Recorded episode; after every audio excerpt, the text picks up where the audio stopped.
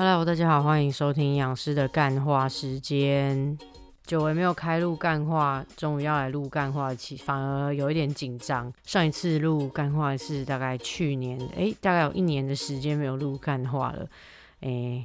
很久没有干话一下。接下来跟大家干话是：人活那么久要干嘛？会想到这个题目，是因为之前在听百灵果 podcast 的时候，听到 Ken 说他很想要活久一点，然后他们甚至请了一个台湾正在研究呃可以延缓细胞老化的一位专家到他们的节目上去讨论说，呃怎么样的生活形态可能可以延缓呃细胞老化的这个速度。听到现代人说自己想要长命百岁，其实还是会吓一跳。我想说，哎，这个不是很古老的人在追求的一种，嗯，想要长命百岁嘛？比方说什么秦始皇啊，还有那时候，呃，嫦娥奔月的故事啊，都是人类为了要活很久，然后想要吃一些仙丹，或者是做一些什么事情的努力。然后，呃，可是听到现代人说，哎，我也想要长命百岁这件事情哈，就是其实着，呃，就着实还是有一点惊讶到。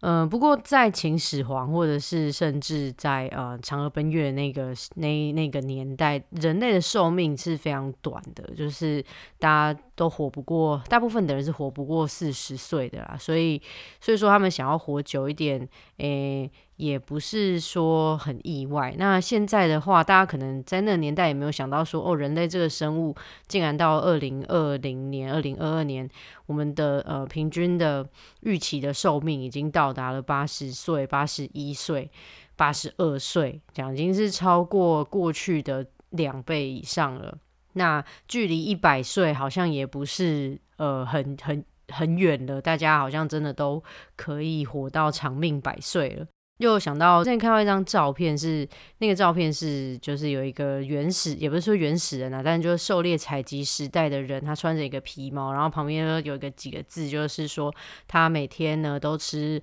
呃非常均衡，然后很少动物性蛋白质，然后每天呢都运动非常久，可是他的平均寿命是三十五岁。但是现代的人呢，成天大鱼大肉、高糖、高盐、高油，然后又很少运动，可是我们现在的平均寿命呢是大概八十岁。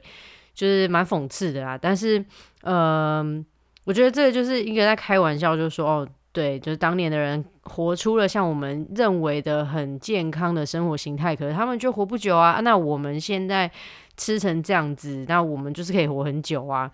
嗯，我想大家如果小时候社会课有在上的话，吼，就是可以知道说，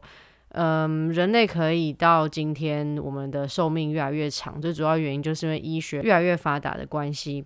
包含说婴儿在出生之后的存活率也大幅的上升，然后人到了呃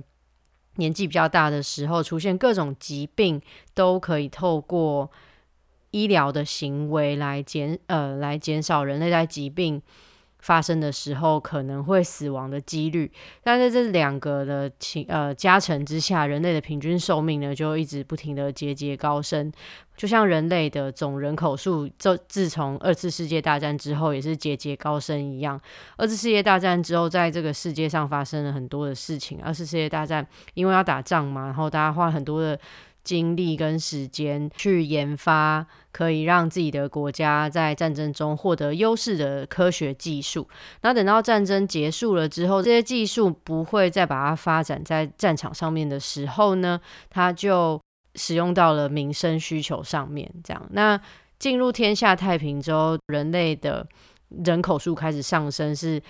这是可见的，因为就太平了嘛，我们就不用打仗啦，所以大家就可以回家生小孩呀。那越生越多之后，诶，世界上就会出现另外一个问题，就是啊，那大家都饭不够吃，种的田不够了，那怎么办呢？那当时在嗯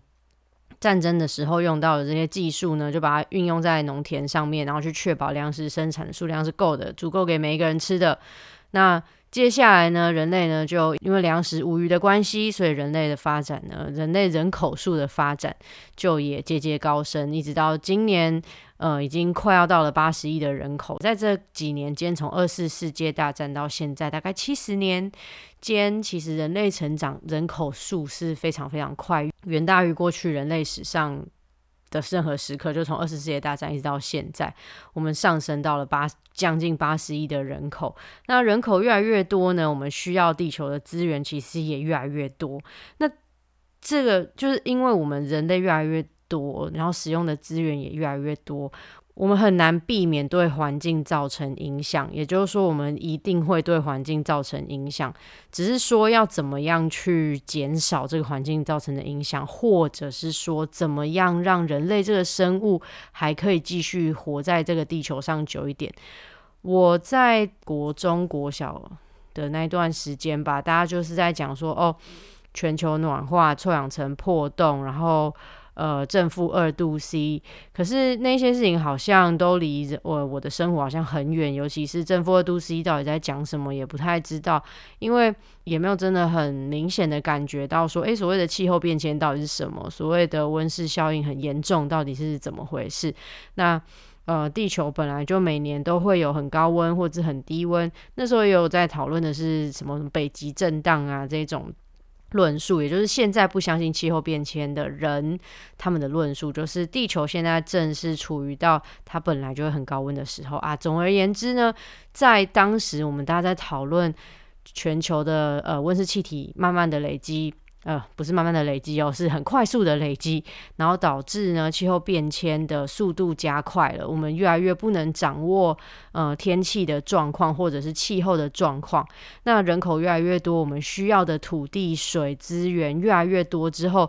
原本可以调节地球上面这种二氧化碳快速累积的呃条件，也因为人口越来越多而被破坏掉。那被破坏掉了之后。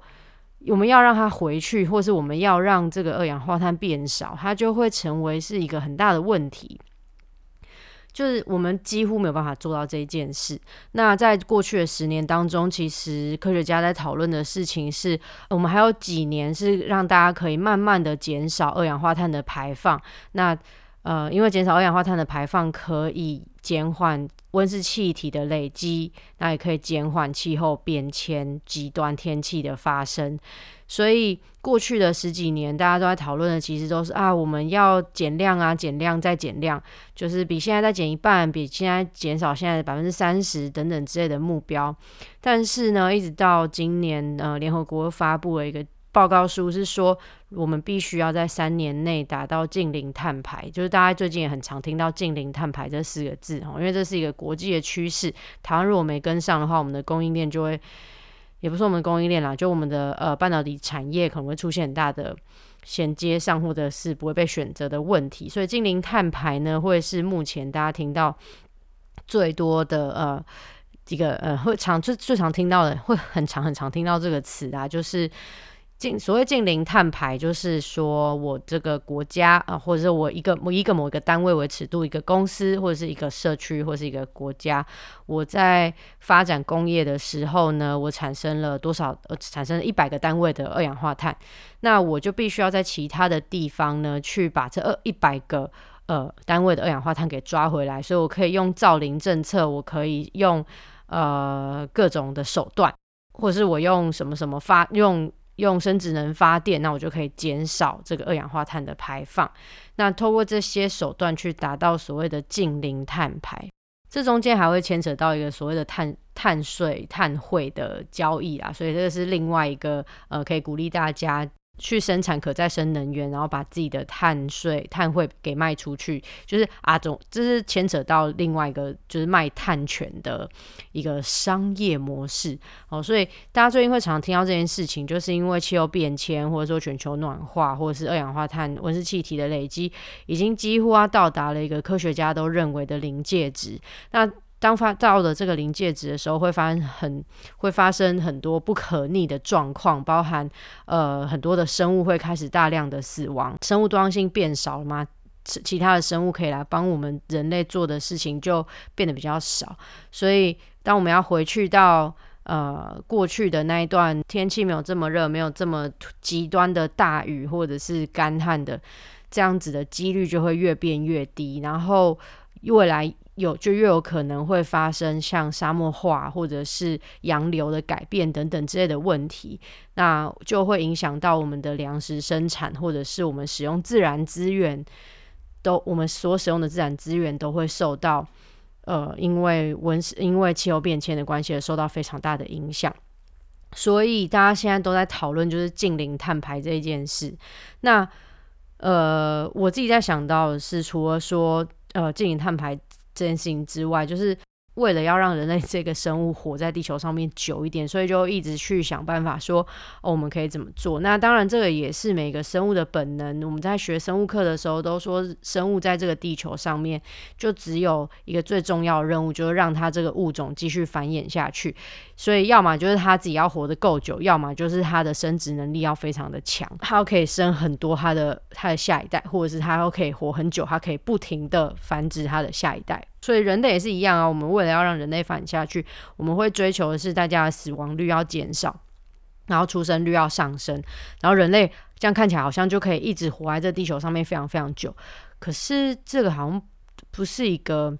真正的应该要朝向的那个方向去，因为毕竟地球它就有点像是过去人类没那么多的时候，它其实是呃一个我们可以好像可以无限使用资源的地方。可是等到人类越来越多的时候，这些资源它就变成是呃每一个人可能可能分配到的就会不太一样之外，可能不太够分给每一个人。呃，现在问题是其实也不是说什么。资源分够不够分给分配给某每一个人，而是说现在大家使用地球资源的方式是很大量的快速的消耗，然后可能会产生很大的浪费。就是我采用了，或者是我使用了，或者我生产了，可是最后我并没有把这些我用到、我拿到的东西全部都放到我最想要让它去的地方，而是在层层的经济结构下面。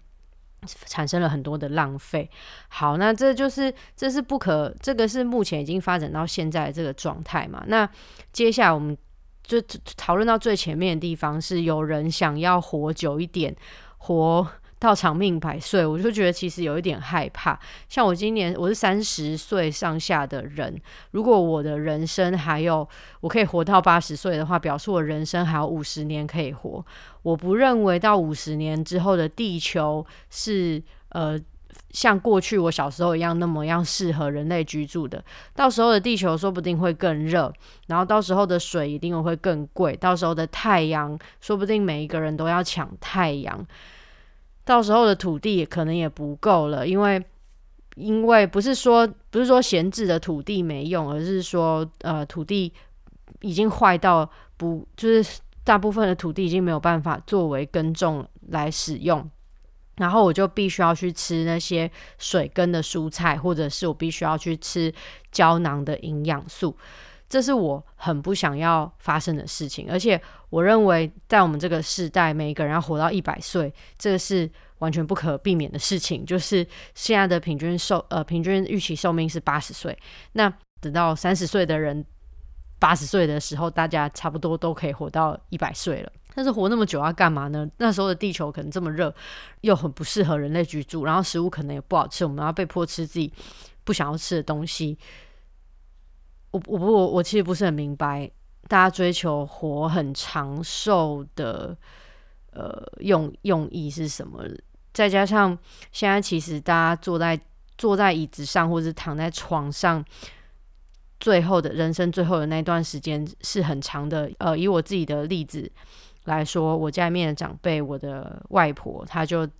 坐在椅子上，完全没有自主的能力。时间长达七年，那这七年的时间，我不确我不知道他的脑袋在想什么，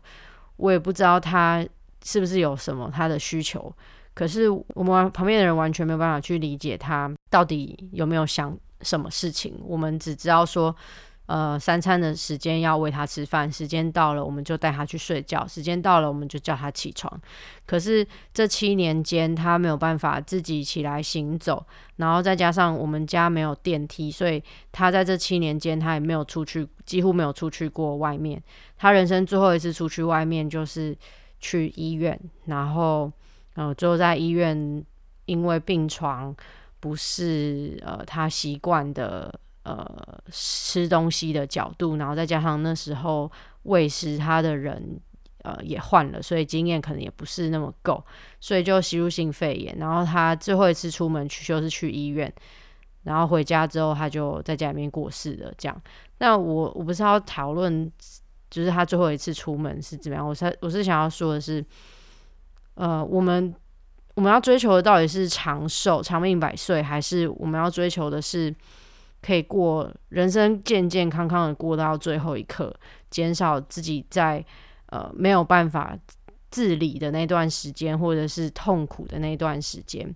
我们没有办法想象说，到了那个那段时间，科学家会不会想出任何的解方，或者是什么样子的解方来让我们的生活变得比较舒适？但是可以见得的是，呃，首先我不觉得三年内全球可以达到近零碳排。再来呢，我也不觉得五十年之后的地球会比现在还要更加的舒适。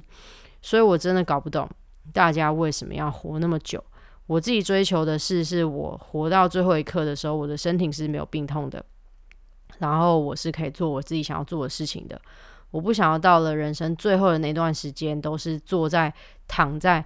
某个地方。那我的大脑，我根本也不知道我那时候大脑会怎么样。万一我的大脑那时候还运作的很好，但是我没有办法控制我的身体的话，我一定会觉得超级痛苦的。但说不定未来的医学非常的发达，就是即便有一个人他已经没有办法控制他自己的身体，可是我们还是可以借由什么大脑的电波怎样怎样的去呃干嘛干嘛或什么之类的这样。然后我我也是很赞成安乐死的人，应该说安自己决定自己要安乐死，或者是或者是应该要建立一个呃同意安乐死的制度，我是。同意的，当然了，就是这个评估的标准，或者说这个制度必须要建立的更完整一点。先不讨论制度的建立，但是我是认同，如果我今天有自我意识，然后我想要安乐死的时候，我是有这个选项可以选的。呃，我其实最羡慕的是那一些就是在做自己最热爱的事情的人，然后然后做到在他的那个。就是在他最高兴、最满意的那个瞬间过世的人，这是我最如果可以选的话，我要选这种的死掉的方式，就是哦，我已经我在我在我人生放最美丽烟火的那个瞬间，然后我的心跳停止了，我的生命停止了，这样我就会觉得，干太爽了吧。那还有第另外一种就是啊，我睡着了，然后睡着睡着我就过世了，这种可能我会在瞬间感受到病痛，可是我。不会不会折磨很久，就是一个瞬间，然后可能还会有一些什么意外死的那种，但是那种就有风险，可能死不了。还有一些可能呃发现他自己生病了，但是没有很久，没有办法拖很久，就哦马上会过世了。这样，真最不想要的就是慢性病很长一段时间，然后或者是说躺在某个地方很长一段时间，这样就会非常痛苦。我在大学的时候，我们在做一些膳食的呃疾病膳食设计的时候，我做到这些疾病火，我们知道疾病火食，而简称疾病火。做这些疾病火的时候，我想说，哇塞，这些人到底要怎么办啊？因为依循这种饮食的标准的话，他们真的是每天都不知道在吃什么东西耶。我真的是，我当时在想说，如果我人生如果患了呃得到肾脏病的话，我就真的不要活了，因为。肾脏的火真的是肾脏病火，真的超级恐怖的，就是非常恐怖。我真的是觉得，大家如果可以好好的照顾自己的身体的话，真的要好好的照顾自己的身体，因为呃，健，我觉得健康健康真的是重要的，最重要的原因是它会，它可以让你的人生命的选择有更多的自主性，不会因为你身体。病痛，所以必须要做很多很多的妥协，所以健康到最后一刻，我觉得是很重要的啦。那会这样子，呃，体面面的跟大家说饮食啊怎么样啊，选择啊怎么样啊，食物啊怎么样啊？其实营养这件事情，哈，就是讲回来，营养这件事情不是只是看看个人身体健康，当然这也是最重要的，因为你要自己身体健康，你这个宇宙才会存在嘛。当你今天死掉了之后。跟你有关系的事情都跟你无关了，所以呃，当活着的时候，我们我们身边的所有的人事物，或者是我们自己的身体，其实是这是最重要的。我们自己活着这件事是最重要的。那怎么样让自己活得开心、活得活得爽，这件事情也很重要。那嗯，我自己的话会是希望自己不要得慢性病，不要到了老的时候还要花很长的时间躺在那边，或者是坐在那边都不能动。希望建立大家这些营养的观念啊，或者是让大家可以认识更多的食物啊。一方面就是希望大家可以照顾自己的身体，然后在食物的选择上，呃，照顾的其实就是我们身边的环境，不管是自然环境还是社会环境都是一样的。虽然我们每一个人都只是一个人，可是我们的力气是，如果我们全部人的力气加起来，是会大很大，远大于我们自己想象的。所以说，好好吃饭，好好睡觉，让自己健康，让自己开心，让自己爽，让服务你的这个环境也爽。希望可以透过这样子就可以开心到最后嘛。好啊，那今天干话时间就讲到这，就是希望听我聊什么主题啊，或是干话什么主题的，都欢迎到我的 Apple Podcast、Facebook、First Story、Everywhere Blogger 留言告诉我你想要听的主题。那农田的营养师，我们下次见，拜。